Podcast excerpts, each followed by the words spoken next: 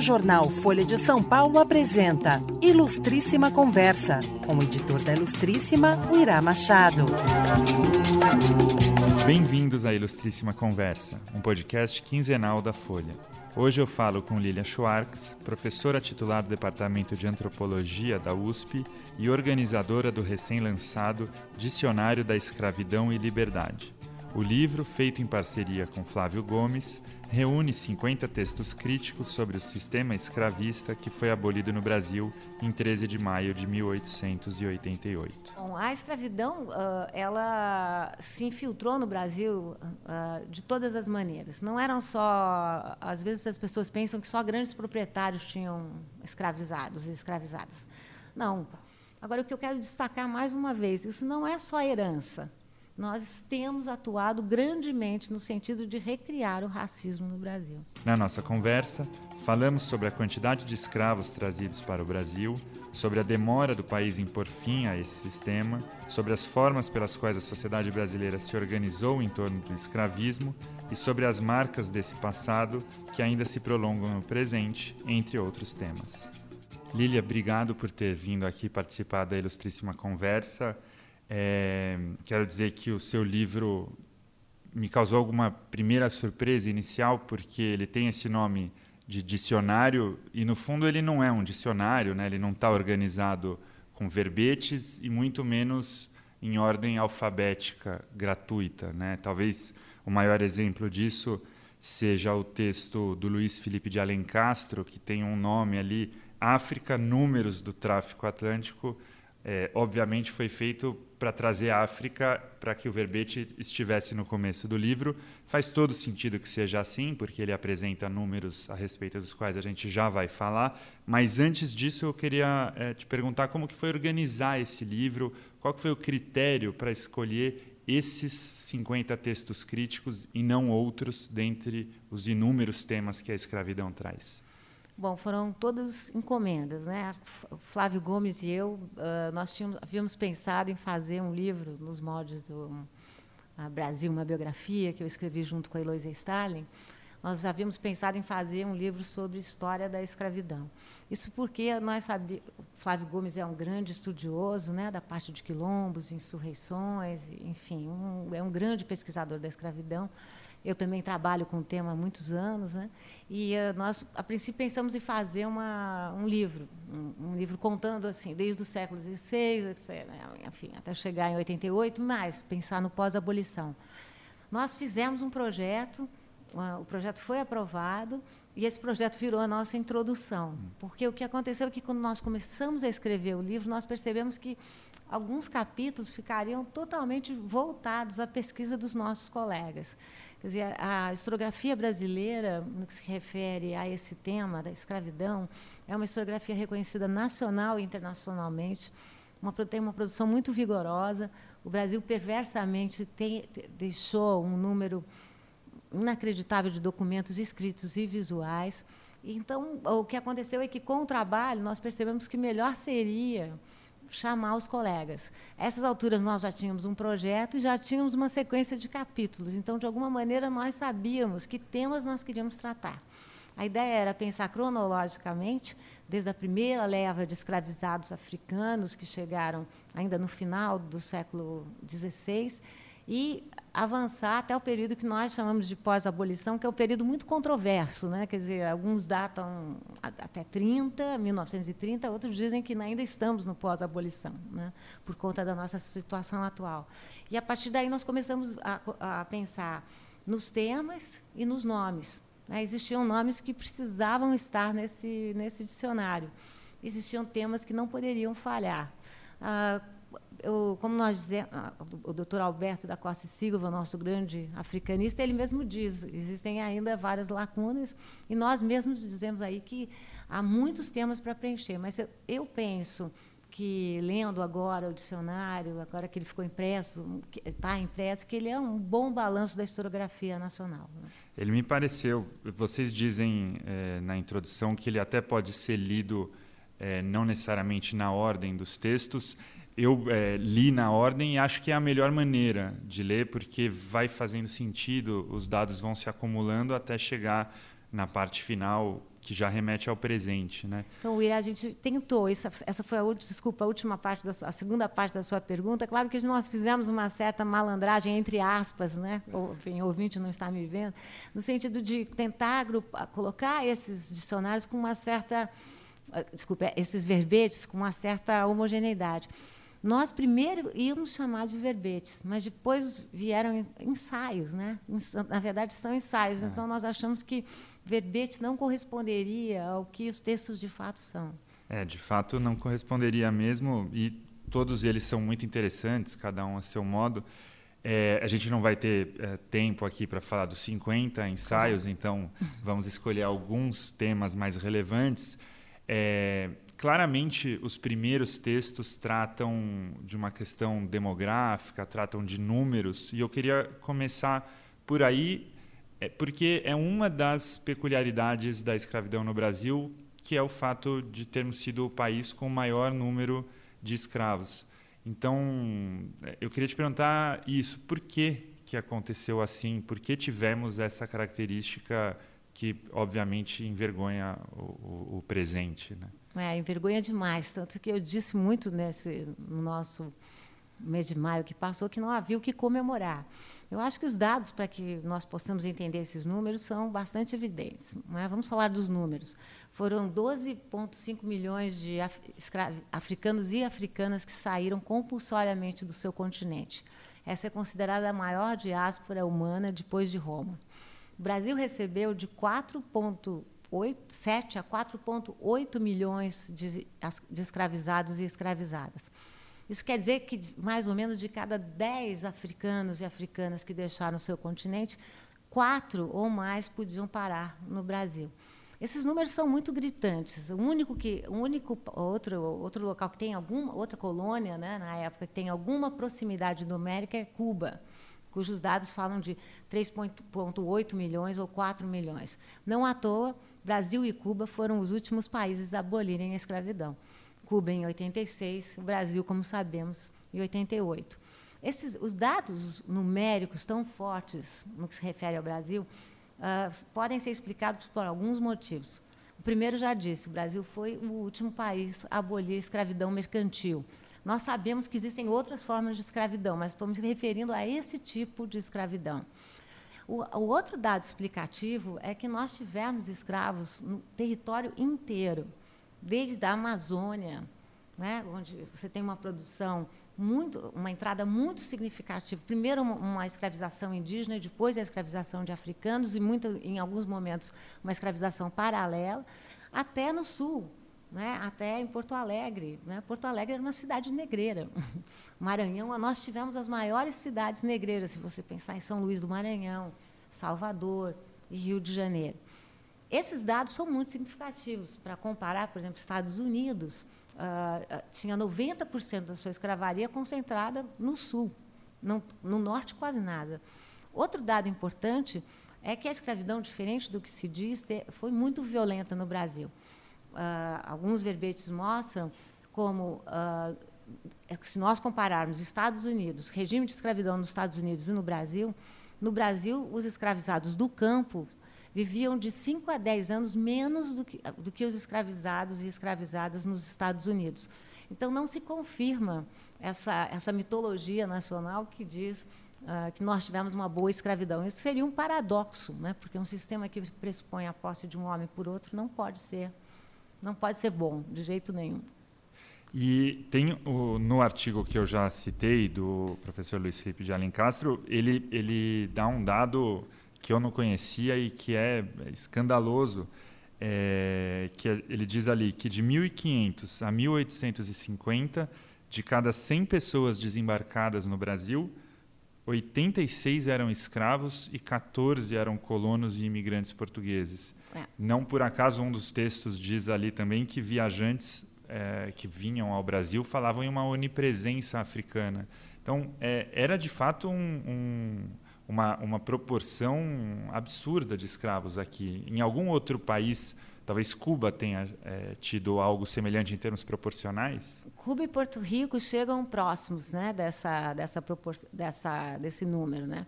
De toda maneira, nós recebemos, uh, de, segundo os dados do ELTS, do Slave Voyager, nós recebemos de 39% a 46%. O Alen Castro fala em 46% dos africanos que saíram do seu continente. Uh, o Brasil tinha cidades negras. Salvador era uma imensa cidade negra. Uh, como eu já mencionei aqui, não só Rio de Janeiro, do lado do Passo, existia um bairro que se chamava Pequena África, ou seja, o Passo era totalmente uh, cercado por, escra por escravos e escravas, por negros livres, por negros libertos. Então, isso é um fato revelado. Os viajantes falavam de todo, toda maneira que chegar ao Brasil era como chegar a uma África e chegar a muitas Áfricas, né? porque nós sabemos que, enfim, os escravizados vieram de diferentes partes da África. Mas, enfim, era como chegar em Angola. 70% dos escravizados, contando aqui, estou me referindo de mil, do século XVI até, 80, até 1850, com o final do tráfico, que, na verdade, nós temos que falar de 1853, 55, porque não acabou imediatamente, vinham justamente das, da África Central e saíam do porto de Luanda. Né? Eram chamados de Angolas genericamente. Outra, outro fornecedor, entre muitas aspas, muito forte, ela estava na África Ocidental, nesse eixo que vai de Benin até Nigéria, passando por Senegal, que representava mais ou menos 20%. E só na, no século XIX é que nós vamos receber africanos e africanas uh, da África Oriental, que eram os chamados moçambiques. Não vinham só de Moçambique, mas era um nome genérico que os, que os negreiros davam. De toda forma, era uma presença africana uh, muito interessante e muito múltipla, porque nós sabemos que muitas manifestações de matriz afro africanas são de matrizes afro-brasileiras. O próprio candomblé uhum. vai se misturar aqui, porque uh, diferentes comunidades de africanos vieram se conhecer nos tumbeiros, nos navios negreiros, ou então no Brasil. Né? E quanta dúvida ainda existe em relação a esses dados? De vez em quando surgem pessoas questionando é, é, os números da escravidão no Brasil, dizendo que não foi um número tão elevado assim. Vários artigos mencionam achados é, das últimas décadas, avanços historiográficos recentes, a descoberta de um navio que tinha naufragado, que revela uma, uma, uma linha de tráfico que até então era desconhecida, novos documentos. Enfim, o que, que é terreno sólido e o que, que ainda é de fato passível a alguma discussão discussão séria entre os historiadores. Então, esse número que nós passamos, que eu te passei aqui, irá 12,5 milhões, não, não há contestação. Por que, que não há contestação? Porque uh, isso era um comércio. Então, nós, e era um comércio de taxas. Então, esses números que tem. É, existe, acho que o ouvinte pode procurar um, um site muito interessante chamado Slave Voyagers, que, vai, uh, que tem todos esses dados, que são dados uh, computados a partir dos portos de saída e dos portos de chegada. Nós temos mais dificuldade de falar da escravidão, dos números da escravidão indígena colonial. Por quê? Porque justamente você não tinha esse comércio, você não tinha essa taxação. Onde tem taxa, você tem registro. Não é? Uh, tanto que uma fake news famosa, né, que, que que Rui Barbosa acabou com todos os documentos da escravidão, ele não acabou. O que ele fez? Para evitar a indenização, ele queimou documentos existentes em algumas comarcas aqui no Rio, no Rio de Janeiro para evitar que os grandes proprietários pedissem indenização. Hum. Mas são essas taxas que nos permitem chegar a esses números. O que, que essa historiografia tem feito com muita, muito vigor? Ao que tudo indica, foram 36 mil viagens. É? Esses números podem aumentar. Como você bem disse, nós cada vez vamos descobrindo outros portos da onde partiam os tumbeiros, os navios negreiros. E eh, só para insistir um pouco nessa questão das peculiaridades do Brasil, é, você mencionou que o Brasil teve escravidão em todo o território. É, isso se deve ao tipo de colonização ou tem alguma outra razão para isso? Uma boa questão. Eu penso que o que vai acontecer no Brasil é que Portugal era um país pequeno, de uma população muito diminuta, e o, a, o, a sua colônia nas Américas, né, o Brasil, uh, possuía um território com dimensões continentais. Uh, uh, Portugal não tinha a mínima condição de, de, de, colonizar esse país. Existia, sim, uma população indígena muito significativa. Né? Uh, por isso que há toda a discussão contra o termo descobrimento, porque, uhum. como diz o Oswald de Andrade, quando os portugueses, os europeus descobriram o Brasil, os indígenas já haviam descoberto a, a felicidade. Então, não era um, um, um território despovoado. dados mostram que em determinadas regiões, sobretudo no litoral, a população indígena chegava a ter a mesma densidade populacional que a Península Ibérica. Então, uh, mas o que explica a escravidão africana é o tráfico.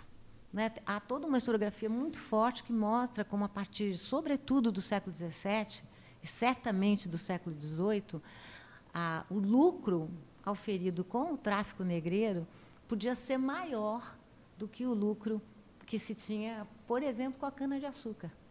Uh, ou seja, o comércio negreiro acabou virando um negócio dos mais relevantes. Isso explica também a entrada maciça de escravizados. Por outro lado, nós nos acostumamos a falar assim: ah, primeiro tivemos a cana, depois tivemos a mineração, depois tivemos o café. O que aconteceu não é bem isso. Ou seja, você, quando, por exemplo, Dom João, se, João chega ao Brasil em 1816, você tinha outras culturas já consolidadas no Brasil: a cultura do algodão, a cultura do arroz, a cultura do couro, ah, enfim, sempre existiu esse outro tipo de produção. E no Brasil, como havia muita facilidade por parte dos portugueses que controlavam feitorias na, na costa africana, né, uh, no Brasil a escravidão acabou se transformando uh, não só num sistema econômico, mas numa linguagem. E quando eu falo linguagem, é porque ela afetou a, a nossa própria concepção do que é trabalho. Ela afetou a, a, conceitos como patron, patronagem, como hierarquia. Uh, no Brasil não se trabalhava, né? até hoje nós temos um grande preconceito em relação ao trabalho manual, que vinha dessa perspectiva, como dizia o jesuíta Antonio, os escravos eram as mãos e os pés do Brasil. Então, é, aproveitando que você já tocou nesse ponto, é, eu queria explorar um pouco essa temática. Vários ensaios abordam essa questão tratando da escravidão no campo, da escravidão urbana, mas todos eles mostram como, de várias maneiras, a escravidão, eh, em alguma medida, moldou a sociedade e a economia brasileira daquele período. É, então, eu queria te perguntar um pouco é, a respeito disso. A gente já falou dos números das cidades é, com uma proporção imensa de escravizados. Você acabou de mencionar essa questão do trabalho. De que outras formas o sistema escravagista moldou o desenvolvimento da sociedade brasileira nesses séculos 16, 17, 18, 19? Bom, a escravidão ela se infiltrou no Brasil de todas as maneiras. Não eram só, às vezes as pessoas pensam que só grandes proprietários tinham escravizados e escravizadas. Não, todos, comerciantes tinham escravizados, escravizadas, profissionais liberais tinham os seus escravos uh, professores poderiam ter escravos, ex-escravos poderiam ter escravos. Se fala muito disso, mas a proporção é pequena, de 5 a 10% de, de ex-escravizados tinham escravizados. Mas tinham. Isso quer dizer o quê? A escravidão penetrou nos espaços uh, da agricultura, que nós comentamos muito, é lá que existiam os grandes, se chamavam assim, de novo eu coloco as aspas aqui, né, os, grandes, os grandes plantéis de escravos, né, que chegavam a ser 200, 300, mas você tinha uma escravidão urbana. São Paulo, antes da entrada do café, por exemplo, ela era, era uma cidade de escravidão de pequeno porte. O que quer dizer isso? São, uh, boa parte das casas Uh, possuíam seus escravos, escra sobretudo escravizadas, né? e escravizados também, que eram chamados escravos de porta adentro. Eu estou me referindo ao quê? Às amas de leite, uh, aos meninos de recado, aos escravizados de aluguel, aos escravizados de ganho. Então, a escravidão penetrou todo, uh, toda forma de trabalho. Né? Quer dizer, uh, mais ainda, ela penetrou também na nossa cultura, o que é muito importante. Né? Uh, não há como falar de religiões uh, no Brasil sem pensar na importância das religiões de matriz africana. Não há como falar de culinária no Brasil sem pensar nesse tipo de perspectiva. Não há como falar de produção de açúcar sem pensar nas técnicas que vieram com os africanos. Então, eu não me refiro apenas à cultura, estou me referindo também a formas de trabalho que uh, foram importadas, com muitas aspas novamente, junto com essas populações que vieram forçadamente do seu, saíram forçadamente do continente. E aí, saindo um pouco da questão eh, de historiografia pura, quanto que disso se perpetuou pós-abolição e sobrevive eh, no presente, na sua análise como antropóloga hoje, eh, quanto que do tecido social atual se explica por essa herança? Então, ah, eu acho que antes de responder essa pergunta, eu vou ainda entrar com um pouquinho de história, porque ah, nós pensamos sempre a abolição a partir da Lei Áurea, como se uma princesa, né, bem romanticamente, uma princesa branca ah, resolvesse um dia abrir mão de todos os escravos no Brasil. Na verdade, a abolição foi um processo. A partir de 1870, ele é um processo uh, que conta com ativismo uh, de profissionais liberais, barbeiros, tipógrafos, uh, professores, estudantes, mas também um ativismo negro muito grande, muitas sociedades beneficentes negras, muitas irmandades. E a partir da década de 80, a abolição vira uma questão supranacional. E as demandas eram muito fortes, sobretudo demandas por inclusão social. Você tem um André Rebouças, para dar só um exemplo de um abolicionista uh, de família negra, que ele falava, ele, ele dizia que a, a, abolição teria que ocorrer com uma reforma agrária, ou seja, com uma distribuição de terras para os ex-escravizados e escravizadas e com um novo sistema de educação, ou seja, com educação para crianças e adultos. Nós tivemos a lei de 1871 que previa a educação para essas populações, mas ela acabou ficando no papel. Né? Basicamente, essa população teve, nós temos um, um, um verbete sobre esse tema, sobre o tema do letramento uhum. de populações escravas, mas mesmo assim foi, foi bastante pequeno. E a Lei Áurea foi uma solução de compromisso, ou seja, foi muito conservadora, uma linha. Uh, ela deu final a uma política de gradualismo que era praticada no Brasil. Ela procurou agradar os abolicionistas no sentido de, de conceder a escravidão sem indenização, mas também agradou aos senhores de escravos, porque não fez nenhuma medida de inclusão social. Então, permitiu o quê? Que os senhores de escravos, e aí começo a responder a sua pergunta, procurassem manter ah, os ex-escravizados nas, nas suas próprias plantações. Uma parte fundamental do movimento de abolição foi feita pelos próprios escravizados e pelas populações negras libertas ou livres foi um movimento de pressão muito forte que continuou no pós-abolição. O que, que vai ocorrer no pós-abolição? Nossa lei foi conservadora, teve um final, esse processo tão longo, teve um final para lá de melancólico, e o pós-abolição que se abriu com o começo da República anunciou muita inclusão social, mas entregou muita exclusão social. Associações negras existiram sempre, Uh, havia durante o, o, período da Primeira República tinha, havia até um, um, jornal, um jornal, a Voz da Raça, que tinha uma circulação muito grande, mas no Brasil ao mesmo tempo foram sendo criadas uma série de ideologias muito populares, né? Por exemplo, a ideologia do branqueamento, que até pouco tempo era muito vigente no Brasil, né? Embranquecer era era se tornar uh, enriquecer, o enriquecimento embranquecia, ou a ideia de que o, a, a, brancura era uma espécie de utopia, o colorismo, né, que nós estamos agora com uma discussão sobre isso, era uma questão muito fundamental, ou seja, quanto mais branco, mais oportunidades de trabalho. Mas uh, o que essa foi uma das ideologias fortes, o branqueamento. A outra ideologia forte, Irá, foi a nossa ideologia da mitologia, o mito da democracia racial que foi uma ideologia de Estado aplicada pelo governo Vargas, que descriminalizou a capoeira, descriminalizou o candomblé. Nossa Senhora Aparecida apareceu no Rio, ela era negra como os brasileiros. E essas teorias tiveram um efeito muito perverso nos ativismos negros, porque era muito difícil combater esse tipo de visão, que ainda é difícil no Brasil. É só, eu diria, foi só nos anos mil, no final da década de 70, começo de 80, que tem, se dá o surgimento do movimento negro, e nas décadas de 80, 90, que você tem uma pressão da sociedade por mais inclusão social, por políticas afirmativas e políticas de cotas, das quais eu sou totalmente favorável.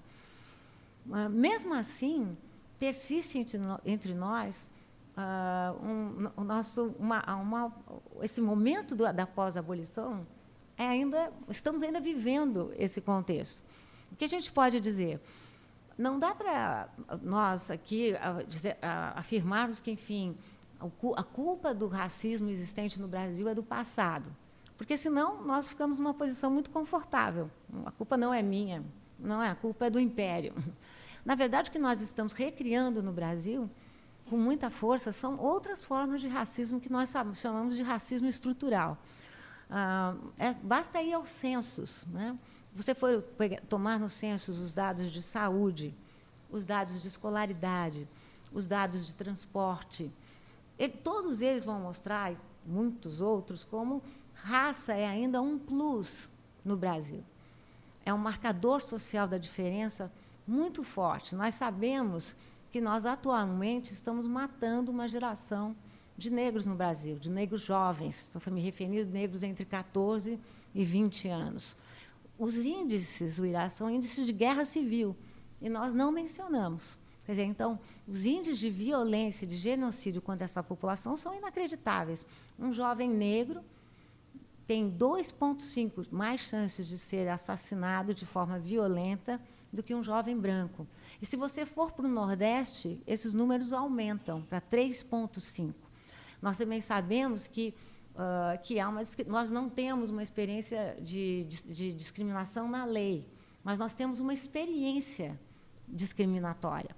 Nas, no, no, trabalho, nós sabemos que a, as populações negras que vão exercer a mesma função que, uma, que, um, que as populações brancas tendem a receber um salário menor. No judiciário, há dados que mostram que negros que são culpabilizados pelo mesmo crime que brancos têm 4,2% de mais chances de serem criminalizados do que os brancos. É isso que nós chamamos de racismo estrutural. Agora, o que eu quero destacar mais uma vez, isso não é só herança. Nós temos atuado grandemente no sentido de recriar o racismo no Brasil. Agora, você disse que não é só, significa que a herança é, é, tem um papel importante aí. É, talvez a, a, longevidade da escravidão no Brasil explique ou seja explicação de alguma coisa.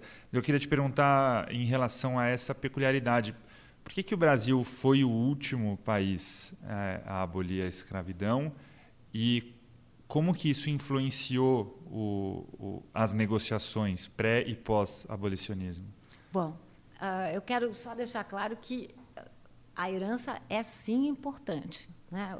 O fato dessas populações não terem acesso a uma educação formal. Claro, tinham outra educação tem que ser pensado mais amplamente, então tinham outras formas de educação e de conhecimento e de saber, mas o fato delas não terem acesso à educação formal e nós sabemos que a educação é um ponto muito importante, a educação ampla e pública, ela é fundamental para a construção de democracias fortes, né, e cidadanias plenas. Essa foi uma população alijada da educação durante muito tempo. Por isso a defesa de cotas, por exemplo, né? porque na verdade cotas uh, são sistemas que uh, de alguma forma eles desigualam para depois igualar, são, são medidas provisórias e penso que devemos fazer isso, porque quem acredita que o nosso vestibular é universal se engana, porque as condições de acesso ao conhecimento são muito diferentes.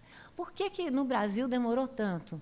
Por conta que uh, as elites há, há verbetes que mostram isso, as elites brasileiras eram amplamente favoráveis à escravidão. Ao mesmo tempo que você tem a formação, na década de 1870, 80, de associações negras ou de associações abolicionistas, de sociedades beneficentes, todo tipo de, de associativismo, você tem o fortalecimento dos clubes da lavoura, que eram clubes totalmente constituídos pelas elites cafeeiras, né? e, mas também elites da cana, que queriam manter a escravidão. Para você ter uma ideia, o Brasil, quando, quando ocorreu a, a abolição nos Estados Unidos, após a Guerra Civil, né, após 1865, existiam uh, propagandas norte-americanas que incentivavam os senhores a entrarem no Brasil, porque o Brasil seria um paraíso.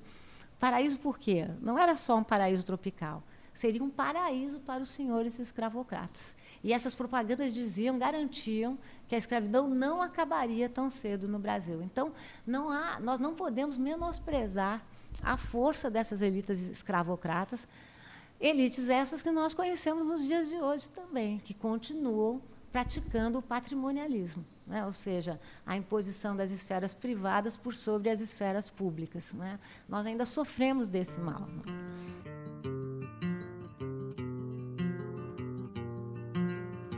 Você está ouvindo Ilustríssima Conversa. Um, uma característica de políticos ou elites ainda hoje é, já existia naquela época, que era buscar soluções de compromisso. Você já falou isso em relação à Lei Áurea, mas várias das leis anteriores e dos códigos anteriores também tinham essa finalidade, tentar diminuir o número de castigos não por humanismo, mas sim para evitar que as revoltas se acumulassem. Teve muito isso ali ah, no século XIX. Demais. Ah, um modelo brasileiro de abolição era um modelo absolutamente gradual e lento, muito lento. Ah, imagine que a nossa primeira, a nossa lei que impediu o tráfico foi, era de 1830. Luiz Gama, que foi foi um escravizado, que conseguiu a sua liberdade, atuou como advogado, ele uh, gostava de colocar anúncios no, nos jornais paulistanos dizendo que, falando do crime da escravidão, porque, enfim, o tráfico teria, a gente teria que contar com o final do tráfico em 1830. Nada aconteceu. 1850 abolimos o tráfico por muita pressão. O tráfico é abolido em 1850, mas ainda continuam entrando levas de africanos depois. A próxima lei é a lei do ventre livre que é uma lei é, que vem depois da Guerra do Paraguai, que é, de, novamente, como você diz, virá uma lei de compromisso. Era, ela era as elites brasileiras, claro, estavam de olho nas experiências transatlânticas, né? muito apavoradas com o que aconteceu no Haiti, que havia acontecido no Haiti, apavoradas com o que havia acontecido nos Estados Unidos, que os estados do norte se impuseram em relação aos estados do sul. A divisão era essa. Os estados do norte chamavam-se estados, estados livres, e os estados do sul eram estados escravocratas. Então não havia nenhuma dúvida em relação a essa divisão nos Estados Unidos, divisão essa que não existia no Brasil. Então vejam, depois de 50 tivemos um hiato de 21 anos para a lei do ventre livre que era uma lei, enfim, que permitia que uh, ou a, o senhor daria liberdade imediata ao pequeno escravo que nascesse, o que vamos combinar aqui que era impossível, ou ele poderia conservar o escravo até 16 anos, quando ele negociaria quanto a indenização que ele receberia por esse liberto. Então veja que era uma lei uh, muito gradual, e era uma lei, uh, de novo, de compromisso, ou seja, vamos agradar a pressão internacional pela abolição e, ao mesmo tempo, vamos conservar as nossas elites satisfeitas. A, a, a, lei dos sexagenários, a lei de 1885, foi considerada uma lei vergonhosa até no seu contexto, porque os escravos que já tinham 60 anos quando foi adotada essa lei dos sexagenários tinham que trabalhar mais três.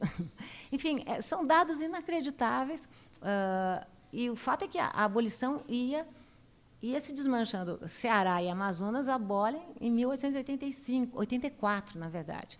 Então, eram estados, províncias, né, que não dependiam tanto da escravidão, abolem antes. Mas os estados como, Rio, sobretudo Rio de Janeiro, a região do Vale do Paraíba, mas também São Paulo, na região do Oeste Paulista, dependiam fortemente da escravidão.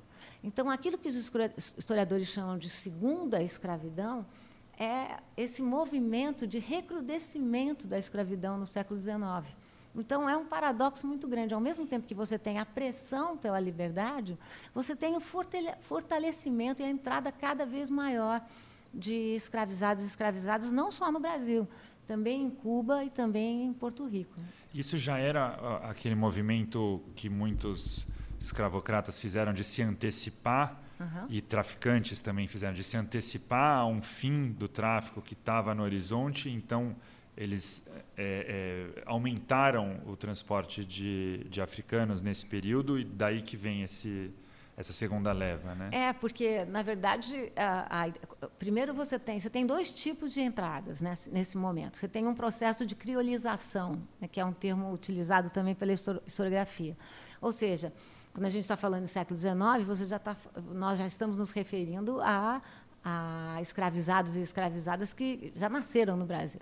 Então você tem nesse contexto, Irá, um, um, um, uma, um transporte e um tipo de comercialização, um tráfico interprovincial muito forte. Luiz Gama, por exemplo, foi transferido do Rio de Janeiro para São Paulo. E você continua tendo um tráfico negreiro, agora vindo da África Ocidental, sobretudo, então são 60 dias de viagem, muito mais, a mortalidade muito maior, os escravizados e escravizadas chegavam muito mais enfraquecidos, com muito mais problemas de saúde. Né? Da África Oriental. Né? Desculpe, né? da África Oriental, né? que são os famosos moçambiques, né? que vinham de toda a região, né? toda a região oriental, mas tinham que dar, era preciso dar a volta, por isso, esses, por isso que eu estou me referindo aos 60 dias. E uh, os números são inacreditáveis. Então, se engana aquele que pensa que, bom, nós tivemos um número que vai decrescendo. Não decresce, não. Inclusive, os dados de violência também são muito mais fortes para o século XIX. Porque esses senhores, sabendo que a reposição de escravizados e escravizadas africanas seria muito mais difícil e muito mais cara, o preço do, dos escravizados duplica depois do final do tráfico em 1850, eles, uh, os tratamentos, o tratamento e a, a, sobrecarga de trabalho era ainda mais efetiva. Uh, se o ouvinte quiser, pode pegar as fotos do Ferrez, que fotografou uma série de fazendas do Vale do Paraíba, e uh, vocês vão facilmente perceber como os escravizados e escravizadas estão maltrapilhos, com a roupa totalmente esgarçada, sujos, né? Não que fosse uma maravilha na cana de açúcar, não que fosse uma maravilha nas Minas Gerais, mas enfim, uh, as condições pioraram. E de onde que vem a pressão internacional? Esse, esse é um aspecto que eu, é, eu confesso que eu me lembro do, do, do, da minha época de escola ainda. Parece que de repente a Inglaterra não quer mais escravidão e, e, e começa a pressionar para acabar. Mas não é de repente, né? Tem não é nada de repente. Tem alguma. De onde que vem isso? Quais são os interesses ali? Bom, uh, tem interesses e tem demandas, tem protagonismos também muito importantes, né? Por exemplo, se a gente imaginar a Revolução Francesa, né, uh, foi uma revolução que introduziu uma discussão sobre direitos, né, sobre direitos e liberdade, né? Não à toa que a bandeira era de igualdade, liberdade e fraternidade. Ah, há quem diga que a Revolução no Haiti, do, enfim, estou falando da, da, independência de 1805, tenha sido muito inspirada pelos ideais franceses, além de que o Haiti era uma colônia uh, com uma sobrecarga de trabalho, no que se refere ao açúcar, inacreditável. Uh, existiram no Iraque, na minha opinião, quatro grandes revoluções que abrem a modernidade. A modernidade, estou me referindo à modernidade da historiografia, né? não há nenhuma modernidade no sentido de elogio. A Revolução Industrial, que de alguma maneira uh, mostrou como a sociedade não precisava ser mais estamental, mas podia ser uma seria uma sociedade de classes. A Revolução Francesa, que demonstrou que um rei não era divino, não estava para lá para sempre a Revolução Norte-Americana, que mostrou que uma colônia não era colônia por destino, poderia se tornar um país independente, e ninguém inclui, porque há uma política de invisibilidade também, a Revolução do Haiti. E a Revolução do Haiti foi fundamental porque ela mostrou que escravizados não seriam escravizados para sempre ela te, tanto que o haitismo virou um, uma acabou virando um adjetivo né? Um haiti, é, é, esses esses esses negros têm mania de haitismo ou quer dizer têm a mania de se rebelar. Uh, o que eu te diria é que uh, por que que isso acontece? Acontece por conta da demanda da sociedade civil por causa da introdução de uma sociedade de classes que, que pedia outro tipo de cidadãos consumidores. Né?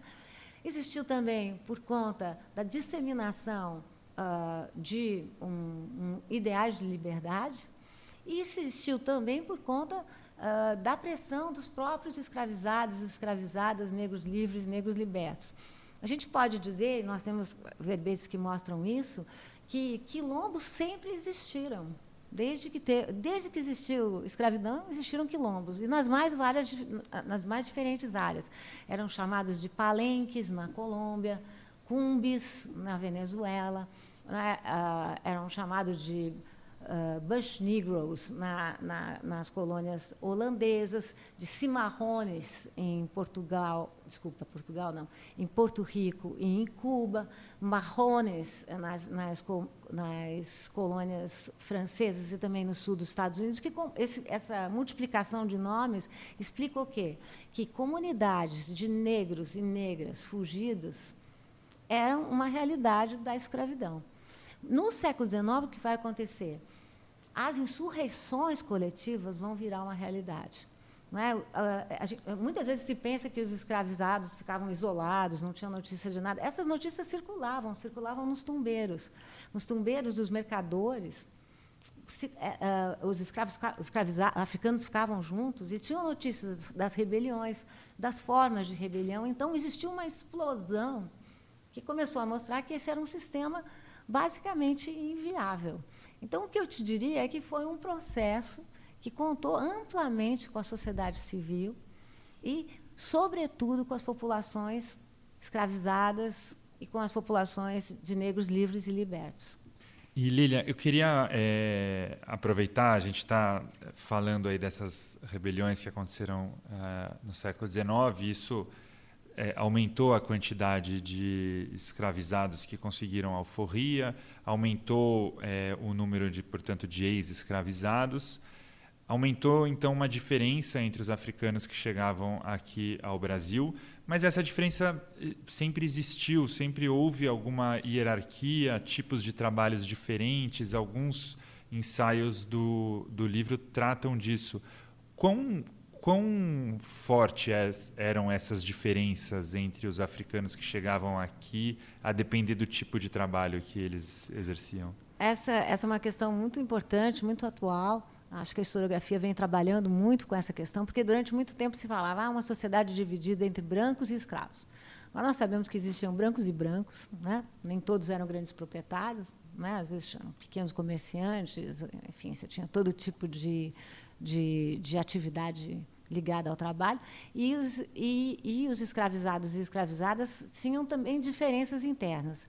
Por exemplo, uh, vamos falar aqui, uh, pensando na linguagem, os, uh, os, africanos de primeira geração, entrados no país de primeira geração, eram chamados de boçais. Né? Termo que a, a, atualmente nós utilizamos, não sei se, enfim, isso não é um marcador de, de geração, né? mas na minha geração, uma pessoa boçal era uma pessoa ignorante, estúpida. Né? Eram chamados de boçais porque eles não tinham experiência. Imagina o que significava uma viagem de 30 ou de 60 dias, chegando num local que eles não tinham ideia do que era. Então, a primeira geração, muitas vezes, era chamada de. Eh, tinha esse nome. As segundas gerações eram chamadas ou de crioulos, né? tem uma conotação muito diferente do que nós agora chamamos de crioulos, né? por isso que nós falamos, os historiadores falam de processos de criolização, ou então de ladinos. Né? E a ideia de ladinos se acopla, né? ela alude à noção de espertos. Além dessas divisão, dessa divisão entre primeira geração ou segunda geração, você ter, começou, a ter, uh, começou a acontecer, uma, a ocorrer uma divisão uh, pautada nas leis. Então, por exemplo, os escravizados e escravizadas que passaram a ser livres a partir da lei do ventre livre eram chamados de os ventre livres, que eram, uma, eram, eram eram considerados um pouco menos do que os libertos que, que chegaram à liberdade pela alforria. Diferente também dos sexagenários, que eram aqueles que conseguiram a liberdade por conta da lei dos sexagenários. Então, quando nós chegamos no contexto da década de 80, você tem, ah, existem muitas divisões internas. Você tem ah, escravizados ah, e escravizadas, você tem ah, negros e negras que nasceram livres, Você tem negros e negras que foram libertos, negros e negras que compraram a sua forria, ou então que conseguiram a sua liberdade pela lei. E também aqueles que ganharam a sua forria. Isso criava uma sociedade muito mais complexa do que hoje nós imaginamos. E dentro dessa complexidade havia ainda os indígenas, não falamos ainda muito sobre eles.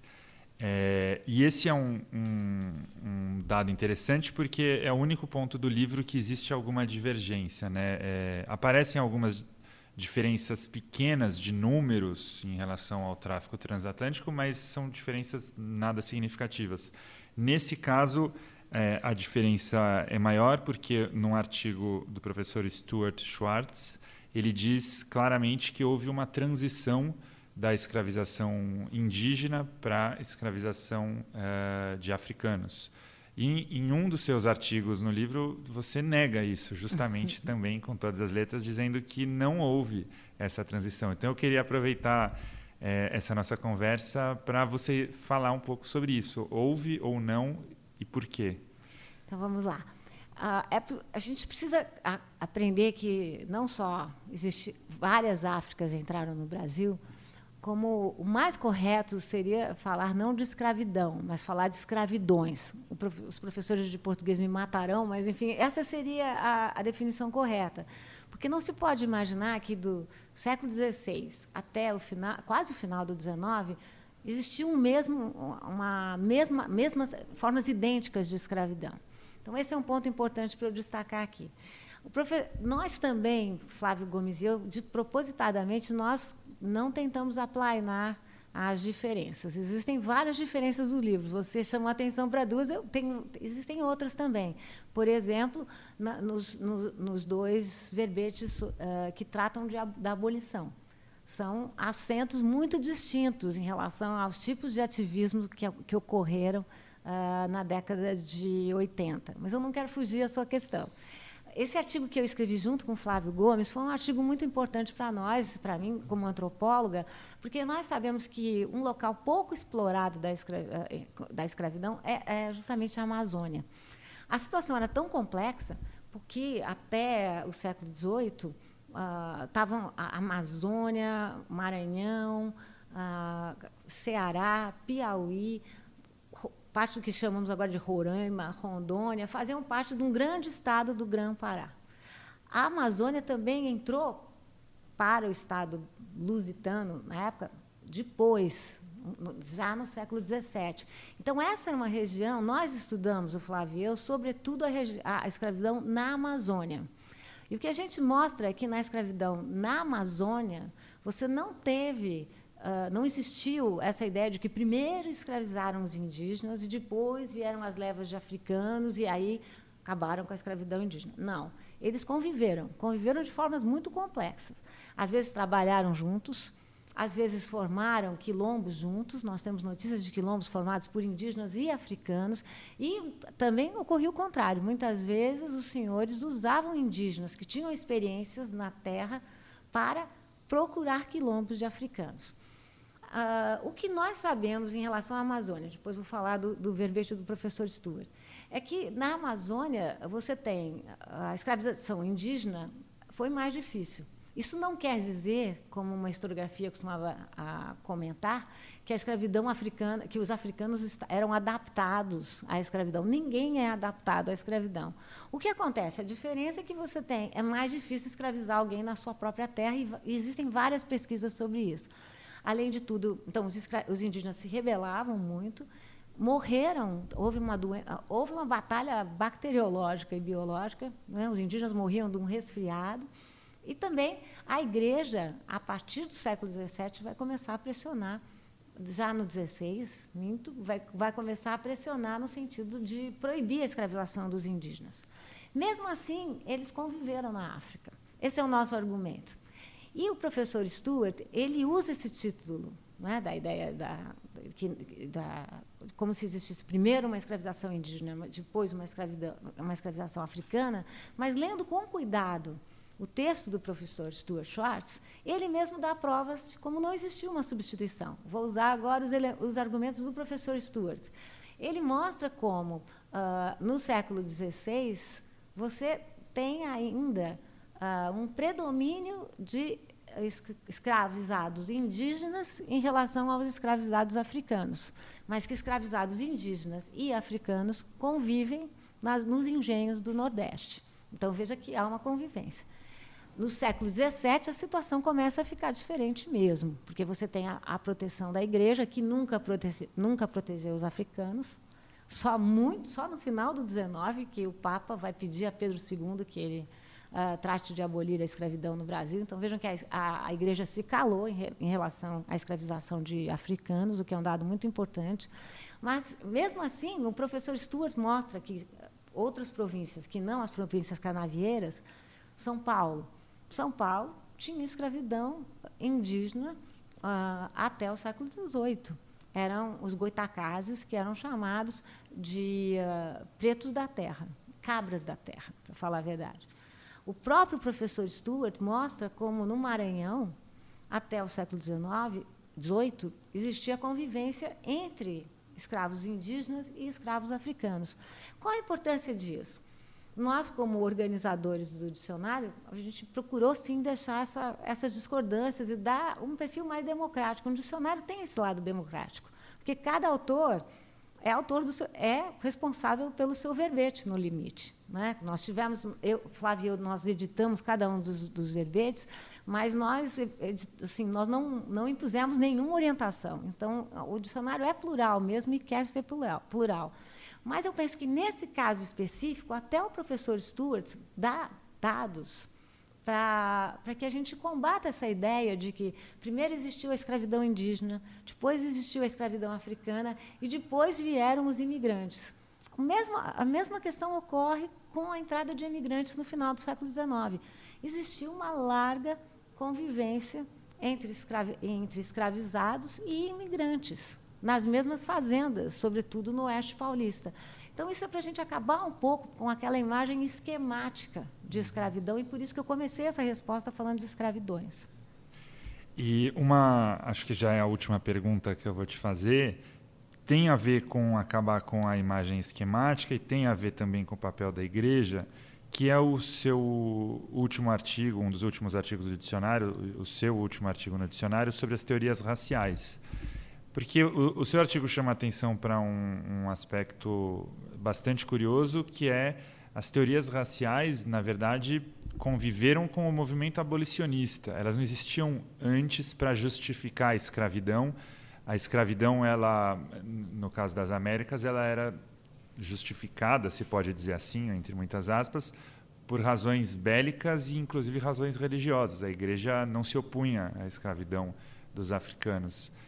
Mas as teorias raciais não existiam antes, elas vêm surgindo ao longo do século XIX e se perpetuam no pós-escravidão.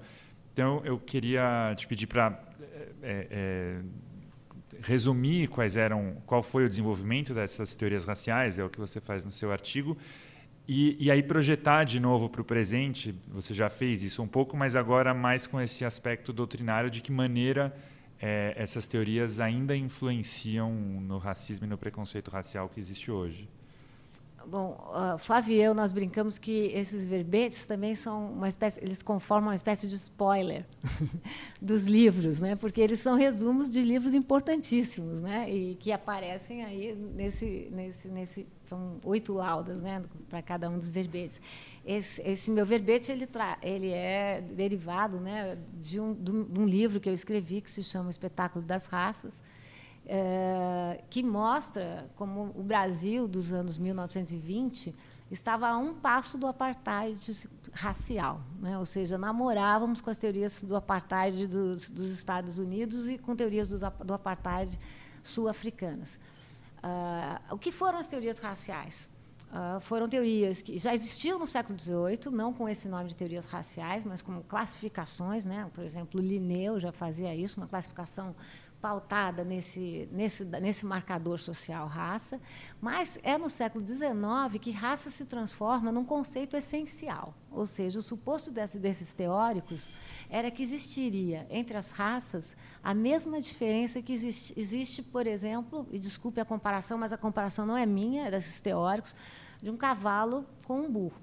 tanto que as primeiras teorias raciais achavam que ah, os mestiços seriam, seriam ah, inférteis, porque não poderiam se procriar. Logo, claro, essa tese cai por terra, mas o que não cai por terra? A proposta dessas teorias que era dizer que, existe, que as diferentes raças compunham realidades ontológicas, ou seja, não seria possível comparar a civilização, esses são os termos deles, branca, com a civilização negra, que estaria na base da pirâmide social.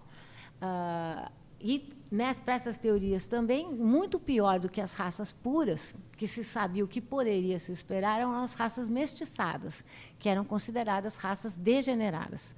Para dar um exemplo, o Agassiz, que é um pesquisador suíço radicado nos Estados Unidos, vem ao Brasil pesquisar o que ele chamava de um laboratório racial, né, e conclui, e diz exatamente com essas palavras: quem quiser ver o efeito da degeneração numa nação, visite o Brasil.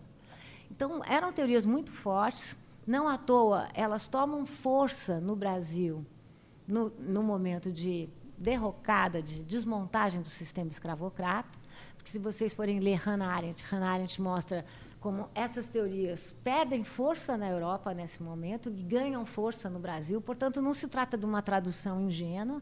E qual é o suposto de base? É que a liberdade não é igual à igualdade. Né? Ou seja, a, a Lei Áurea poderia trazer a liberdade, mas os homens jamais seriam iguais, porque seriam diferentes por natureza. Então, nós acabávamos substituindo um modelo de diferença, diferença pautada na história, digamos assim, com muitas aspas, por um modelo de diferença pautado na biologia. É dessa época, por exemplo, as teorias do Cesare Lombroso, né, que uh, a grande utopia para o Cesare Lombroso, que criou a antropologia criminal, é que era possível descobrir o criminoso antes que ele pensasse em fazer, em cometer um delito. Eu brinco sempre que cada época tem a utopia que merece. Né? Essa, na minha opinião, era uma distopia. Então, ele dava uma série de estigmas e traços que determinariam um criminoso que era possível prender o criminoso antes do ato. Então, por exemplo, narizes alargados, pele escurecida, cabelo carapinha. Todas, todas imagens que vinculavam o criminoso às populações negras. Ah, ah outras, outros dados tatuagens. Muitos dos nossos garotos tatuados seriam considerados criminosos e degenerados. Essas teorias entram com muita força na Primeira República, continuam né, na Faculdade de Direito até os anos 1950 se estudava Cesare Lombroso.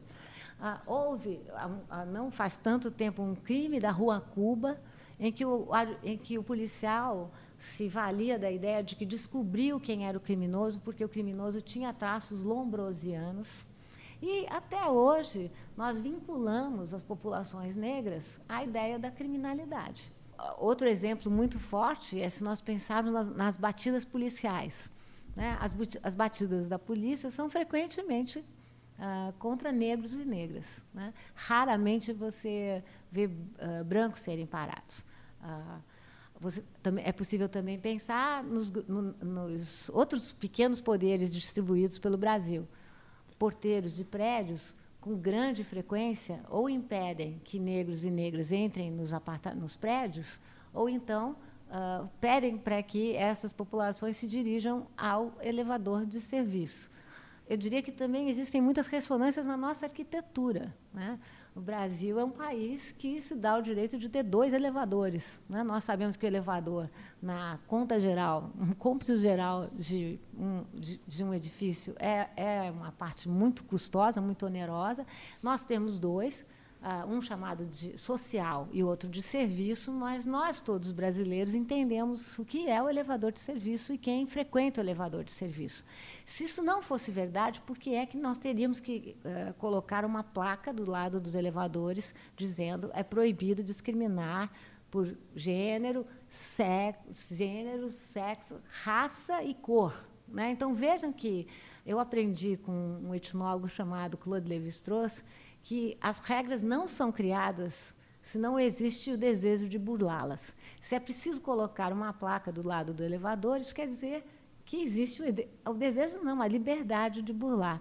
Então, nós temos inúmeros exemplos que, que revelam como a, o que eu chamei de uma experiência da discriminação. Nós não temos uma legislação discriminatória, mas nós temos uma experiência da discriminação.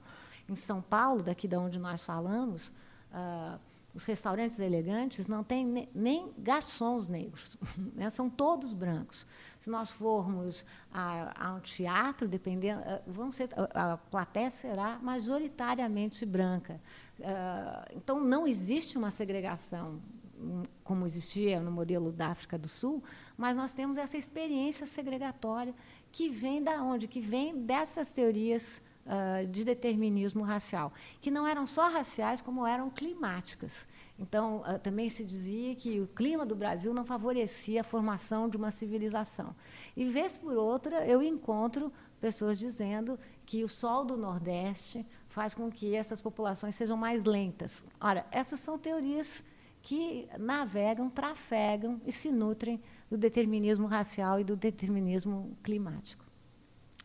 Lilia, nosso tempo acabou. Quero agradecer muito a sua participação agradeço. aqui. Uhum. Foi uma ótima conversa e fica a recomendação aí da, da leitura do seu livro porque meu e do Flávio Gomes, o seu, organizado por você e pelo Flávio, que traz de, de fato 50 ensaios muito interessantes, muito enriquecedores para esse tema tão importante hoje como você estava falando até agora. E posso só acrescentar uma coisa? Claro. Nós temos o, o, o verbete de número 51 que é uma boa ideia, que é a capa do livro, porque eu, nós, eu pedi ao artista Jaime Laureano, que, que faz uma arte totalmente identificada com as questões afro-brasileiras, que ele uh, fizesse um tipo de arte que ele já realizava, que são mapas antigos. Então, ele tomou um mapa antigo que aproximava África e América, e o leitor vai poder retirar esse mapa, que é quase uma, uma sobrecapa, e transformar esse mapa num pôster e colocar na sua casa. Então, nós chamamos essa colaboração desse grande artista, o Jaime Laureano, de, do Verbete 51. Legal, Lilian. Obrigado. Eu que agradeço.